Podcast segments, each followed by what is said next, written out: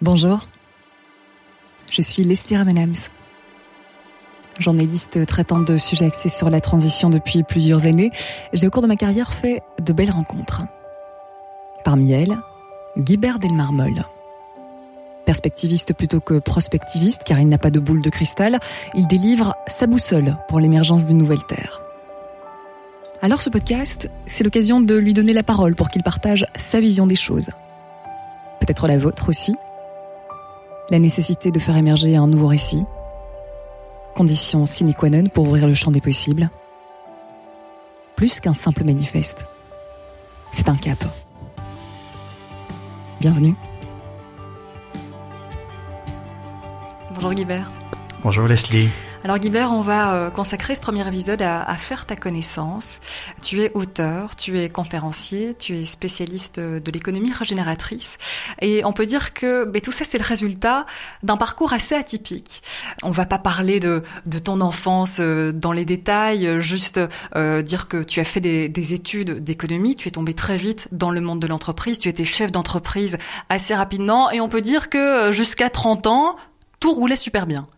Oui, du succès dans, dans les amours et dans les affaires, comme le dirait la chanson. Et euh, à l'âge de 30 ans, j'étais jeune dirigeant d'entreprise et puis j'ai, avec une vie intense, j'ai été diagnostiqué avec un, une pathologie lourde, euh, qui en fait était une, une tumeur située sur euh, l'hypophyse dans la boîte crânienne. Et donc, quand tu as 30 ans, quand ta vie ressemble à une fusée dans un ciel bleu et que le médecin te dit ben, à l'échéance de trois mois peut-être que la partie se termine, c'est euh, en anglais on appelle ça un wake-up call. un shift. Euh, et donc c'est vraiment le sentiment de, de plonger euh, dans une eau froide et noire par une nuit d'hiver. Tu commences à expérimenter toute une série de sensations et d'émotions qui vont de l'incompréhension, la tristesse, la peur. Et puis à un moment, il faut rebondir. Alors justement, quel est ton sentiment à, à ce moment-là? Qu'est-ce que tu dis qu'il faut faire? Bah, c'est comme s'il y a quelque chose euh, en, en, moi qui, qui s'est dit, ben, euh, il y a forcément une issue. J'ai commencé à investiguer différentes solutions et puis surtout, j'ai commencé à prendre conscience à ce moment-là du lien qui existait entre le corps et l'esprit, entre mes pensées, mon système immunitaire, entre mes émotions et, et mon système cellulaire. Bon, on y reviendra plus tard. Mais je passe l'été, c'était il, y a, il y a 25 ans, je passe l'été à expérimenter différentes thérapies dans différents hôpitaux, et puis finalement on décide de m'opérer de façon assez, assez lourde. Et en, sortant de la salle d'opération, deux, trois jours après l'opération, le médecin vient me trouver, il me dit euh, J'ai des nouvelles pour toi. Au rayon des bonnes nouvelles, c'est que tu es toujours en vie et tu n'es plus aveugle. La tumeur était tellement grosse qu'elle compressait le, nerf optique. Mais il dit en retirant la tumeur, on a également retiré l'hypophyse et on ne peut pas vivre sans hypophyse. Il dit donc pour le restant de tes jours, ça va être problématique en clair, voilà ce qui va se passer, tu risques d'être dans un état dépressif latent permanent, tu ne pourras plus avoir d'enfants, j'étais père d'un petit garçon à, l'époque, il me dit ton espérance de vie sera réduite d'une quinzaine d'années, et puis surtout, tu vas devoir vivre sous médication, tu vas prendre à peu près quatre médicaments, certains deux fois par jour, et ça pour le restant de tes jours. Et en fait, euh, à ce moment-là, euh, j'ai pas du tout accepté la sentence du médecin. Il y a quelque chose en moi qui s'est dit non, ça se passera pas euh, comme ça. Pas du jour au lendemain, hein, c'est très très subtil, mais il y a, y a vraiment quelque chose qui n'a pas entendu ce que voulait dire le médecin. J'avais la chance à l'époque d'avoir un médecin qui était non seulement très savant, très sachant, mais également très aimant. C'est-à-dire qu'il y avait une vraie complicité, il y avait une vraie empathie de sa part. Et il m'avait dit à l'époque quelque chose qui est connu aujourd'hui, qui est beaucoup moins, qui est connu aujourd'hui, mais qui était beaucoup moins à l'époque. Il me dit il y a un lien entre tes pensées, tes émotions, ton système immunitaire et cellulaire. En clair, si tu as du stress, mais que tu rajoutes là-dessus du stress négatif, de l'amertume, des rancœurs, de la colère que tu ne traites pas, eh bien, tu t'injectes à toi-même le poison. Il me dit ça tue plus que le tabac et l'alcool. Est-ce que c'était déjà une prémisse de ce lien à faire entre la science et la conscience? Bah, en tout cas, pour moi, c'était un, un, point de départ. Je le découvrirai plus tard, mais, mais c'était les premiers mots que j'ai entendus euh, si, euh, qui, qui, ont trait justement à la science et, et à la conscience. Alors aujourd'hui, tu es toujours une énigme pour la science, pour les médecins qui te suivent. C'est-à-dire que quand le médecin m'a dit ça, euh, j'ai d'abord remercié d'être en vie, mais puis j'ai surtout décidé de, de, changer mon hygiène de vie en me disant tiens si je me suis presque détruit par une mégestion de mes émotions et de mes pensées, puisque c'était vraiment ça. Quand il avait énoncé les problèmes du stress, je m'étais reconnu complètement les 12 mois qui avaient précédé. Donc en sortant de l'hôpital, je décide de changer mon hygiène de vie, euh, me, refaire me remettre à refaire du sport, simplement pour... Tu perdrais l'usage de ton bras droit, tu vas essayer de renforcer la dextérité et la force de ton bras gauche.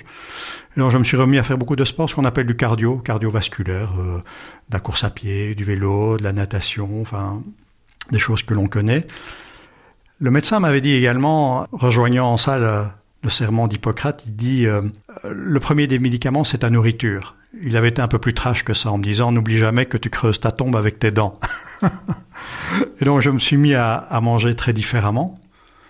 J'avais jamais lu de livre de, nutrition, mais naturellement vers ce qu'on voit aujourd'hui, ce qu'on nous enseigne. Euh, et puis, euh, de façon plus plus subtile, dans les années qui suivront également, j'ai essayé d'apprendre à maîtriser beaucoup mieux mes émotions et mes pensées. C'est pour ça que bien avant la vague de ce qu'on appelle la pleine conscience, je me suis initié à la méditation depuis plus de 25 ans, simplement vraiment pour apprendre à maîtriser ces pensées qui parfois étaient extrêmement euh, parasitantes. Le résultat de, ça, c'est que hum, rien de ce que m'a prédit la médecine, pour lequel j'ai une infinie gratitude, elle m'a sauvé la vie, ne s'est avéré exact totalement, heureusement pour moi. Et je n'ai jamais été dépressif, j'ai eu la chance d'avoir d'autres enfants.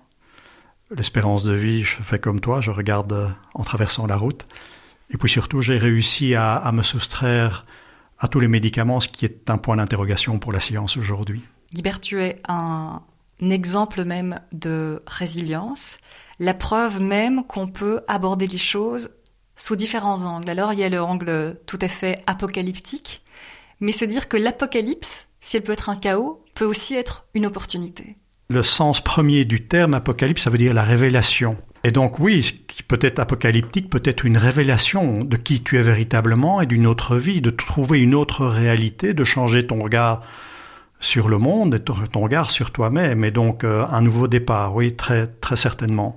Alors en 2014, tu as écrit euh, un livre aux éditions Pierre qui s'appelle euh, Sans plus attendre. Dedans, tu écris l'atterrissage est plus important que la chute.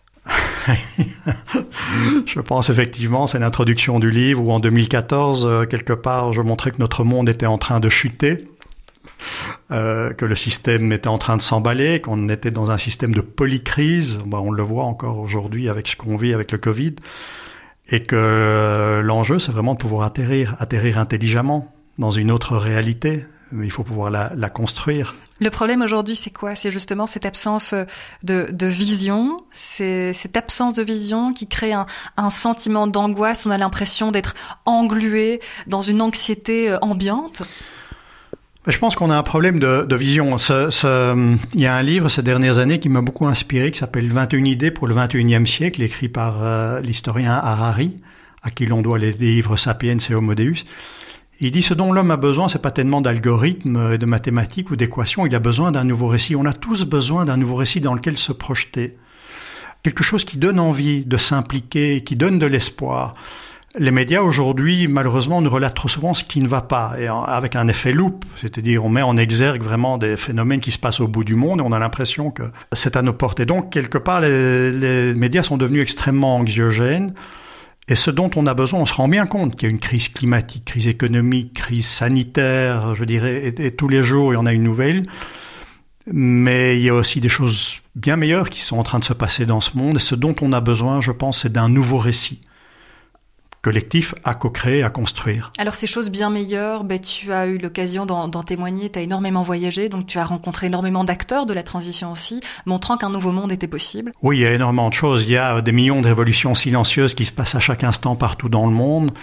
Il y a ce que j'appelle des entreprenants. Je préfère le terme entreprenant au terme entrepreneur, c'est-à-dire un citoyen lambda, un entrepreneur social, une entreprise éclairée, un journaliste, un médecin qui fait des choses incroyables il y a toute une série de gens qui non seulement pensent, mais agissent pour l'émergence d'un nouveau monde et de solutions qui peuvent vraiment aider à la construction de ce, de ce nouveau monde. C'est ces gens-là qui me passionnent. Et on ne parle pas forcément d'activistes altermondialistes, on parle de, de monsieur, madame, tout le monde. Finalement. Absolument. Et bon, moi je respecte euh, les lanceurs d'alerte, on en a très besoin, mais je n'ai pas une âme d'activiste, j'ai plutôt une âme de solutionnaire. Donc quand il y a un problème, je me dis c'est que souvent il y a une opportunité derrière. Effectivement, les, les, dix années qui viennent de passer, j'ai beaucoup voyagé à la rencontre de ces solutionnaires, ces gens qui, face à un problème, sont dans ce que j'appelle la réflexion, pensent la solution mais l'incarnent également.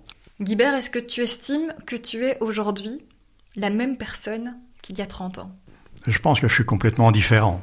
Euh, il y a des ingrédients qui, qui, restent les mêmes, mais euh, d'abord cellulairement, je pense que nos cellules se, se reproduisent et changent euh, en quelques semaines quelques mois, mais ce chemin de résilience personnelle m'a vraiment emmené dans des, des champs d'expérimentation, des champs de connaissances et in fine dans des champs de conscience que je ne connaissais pas. Et ça a profondément changé mon regard sur le monde et sur moi-même. Et il a fallu aussi que j'aligne qui j'étais devenu avec ce que je fais aujourd'hui. Et donc les orientations que j'ai prises, ce qu'est ma vie aujourd'hui, est complètement différente de ce qu'elle était euh, il y a 25 ans et de ce que j'imaginais qu'elle serait, très clairement. D'ailleurs, de chef d'entreprise, tu es passé à accompagnateur. Il y a eu plusieurs bah, de chef d'entreprise, euh, j'ai quitté euh, les fonctions il y, a, il y a une quinzaine d'années pour plutôt que de me concentrer sur une entreprise, plutôt pour aider les entreprises à devenir la solution à nos problèmes. L'économie est souvent pointée du doigt comme étant la cause des dérives de société. Je pense que les entreprises, si elles sont conduites avec sens et avec cœur, avec humanité, sont d'abord une aventure humaine absolument extraordinaire, et puis sont une source d'innovation, de créativité dont on a urgemment besoin par rapport aux défis de ce monde. Et donc oui, plutôt que de m'occuper d'une entreprise, j'ai décidé pendant toute une série d'années d'accompagner les dirigeants ou les gens qui incarnent, qui travaillent dans l'entreprise, pour les aider à développer une entreprise qui fasse sens pour le bien commun, pour la collectivité et pas simplement pour, pour l'actionnaire. Et puis de fil en aiguille, j'ai été un cran plus loin, plutôt que de me concentrer simplement sur les entreprises. J'ai élargi ça aux entreprenants, à monsieur et madame tout le monde, les gens qui veulent simplement s'impliquer pour devenir des acteurs de changement. Le conseil que tu te donnerais à toi-même à 20 ans, c'est quoi? C'est de se nourrir de tout, des sagesses, de la science, de, tout ce qui nous entoure, de la nature ben, Moi, mon maître absolu à penser, c'est la nature et à expérimenter. Euh, c'est vrai que dans mon parcours de résilience, euh, j'ai expérimenté des choses dans mon corps, j'ai voulu comprendre intellectuellement, donc je me suis plongé profondément dans des études scientifiques, même si je ne suis pas scientifique. Je suis économiste euh, à, la base, donc j'ai beaucoup lu euh, en biologie cellulaire, ce qu'on appelle la psychoneuroimmunologie, c'est l'étude de l'effet placebo ou nocebo, la physique quantique pour comprendre comment fonctionnait le monde. J'ai eu la chance de rencontrer des vrais maîtres à penser tant scientifiques que spirituels. Je n'ai pas d'appartenance spécifique à une religion. Mais en rencontrant des scientifiques de très haut vol, je me suis rendu compte que science et conscience étaient inséparables. Et donc, euh, en plus de la science, j'ai voulu investiguer la conscience. J'ai rencontré des, des, vrais spiritualistes, des maîtres de sagesse, depuis Pythagore jusqu'au Dalai Lama. Aujourd'hui, j'ai eu l'occasion de lire énormément de choses et de travailler avec certains d'entre eux. Et c'est là où ce qui était théorique est devenu réellement pratique. C'est imprégné en moi et a changé mon regard sur qui j'étais en tant qu'homme et surtout en tant que dirigeant d'entreprise et comment peut-être je pouvais mieux servir. Et ça t'a donné justement cette fameuse mission de de sortir de cette résilience individuelle pour servir la communauté, le collectif. Oui, absolument. Euh, je ne voyais pas d'intérêt à résilier seul dans son coin si ce n'était pas pour le mettre au service de quelque chose de plus grand et donner un autre sens à mon existence. Se servir de la résilience individuelle pour contribuer à la résilience collective.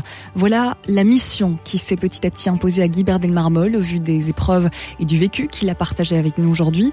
Mais comment faire? Comment cheminer vers un monde plus soutenable pour tous, au-delà de tout dogme? Un des éléments essentiels qu'on évoquera dans le prochain podcast, c'est la prise de conscience de l'existence d'un point pulsant. Cette nécessité de changer le centre de gravité qui actuellement fait tourner l'humanité de manière un petit peu folle. On va parler d'interdépendance, de bien commun, du droit fondamental à la dignité. Vous l'avez compris, l'idée c'est pas de vous donner la potion magique parce qu'il n'en existe pas. Par contre, on est tous maîtres des ingrédients qu'on met dans la recette du monde dans lequel on veut vivre. C'est une responsabilité qui est collective, se dire qu'ensemble, on peut construire un tout supérieur à la somme des parties, une direction à prendre, un cap à suivre et à passer pour voir se dresser un nouvel horizon. À bientôt.